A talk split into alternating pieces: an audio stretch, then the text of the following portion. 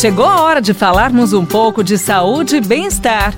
Professor Saúde, com Bel Espinosa e professor Antônio Carlos Gomes. Professor Antônio Carlos, olha que interessante isso. O senhor já falou uma vez que quando a pessoa está um pouco gripada, por exemplo, deve esperar uma recuperação aí para desenvolver melhor as atividades, né?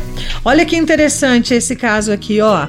Professor Antônio Carlos, eu tenho excesso de peso e como parte do meu tratamento me foi recomendado o exercício físico. Isso pode piorar a minha imunidade? Hum, uma pergunta, um, um tema muito interessante. O, o exercício físico, pessoal, ele nós temos diversas formas de abordar o exercício físico em qualquer tipo, vamos chamar assim, de patologia ou de distúrbio.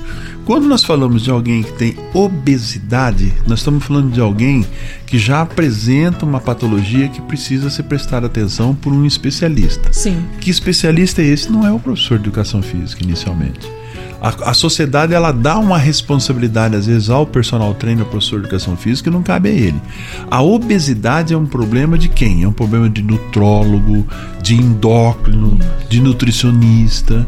Então eu, eu vou resolver o meu problema da obesidade primeiro regulando a, toda a minha condição hormonal, o meu, o meu comportamento social e tal. Eu, vou eu não preciso de fazer exercício para perder peso, né? Quer dizer, então isso se resolve lá. O exercício, ele tem um poder e uma necessidade muito maior do que perder peso. Uhum.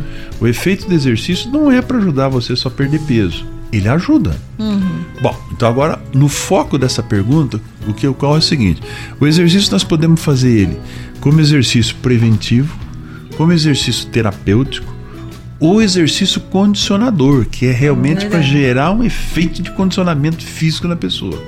Uma pessoa que está beirando a obesidade ou que já tem esse quadro né, garantido de obesidade, o exercício para ele tem que ser um exercício preventivo, exercício de recuperação. Não deve ser um exercício condicionador. Uhum. Se ele não é um exercício condicionador, ou seja, um exercício para fortalecer, para melhorar a condição uhum. cardiorrespiratória dele, para valer e tal, esse exercício não vai debilitar o corpo dele. Uhum. A necessidade, existe a necessidade de fazer então? Existe a necessidade de fazer, porque o exercício ele vai melhorar a postura, né? Ele vai corrigir aquelas dores lombares, fazer um bom alongamento. Ele vai ser um exercício preventivo até que ele perca gordura. Quando ele diminuir o peso corporal dele, que ele sair da obesidade e só tiver com excesso de peso, uhum. aí o exercício passa a ser um exercício condicionador. Aí gasta mais caloria, ele vai ajudar ele a perder mais peso, mas vai fortalecer, que é o mais importante disso tudo, é o fortalecimento muscular e, sem dúvida nenhuma, a amplitude, né, o alongamento muscular.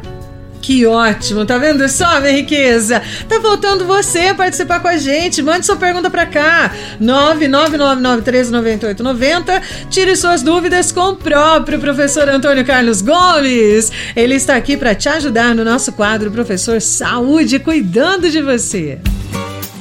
Você ouviu Professor Saúde, com Bel Espinosa e professor Antônio Carlos Gomes.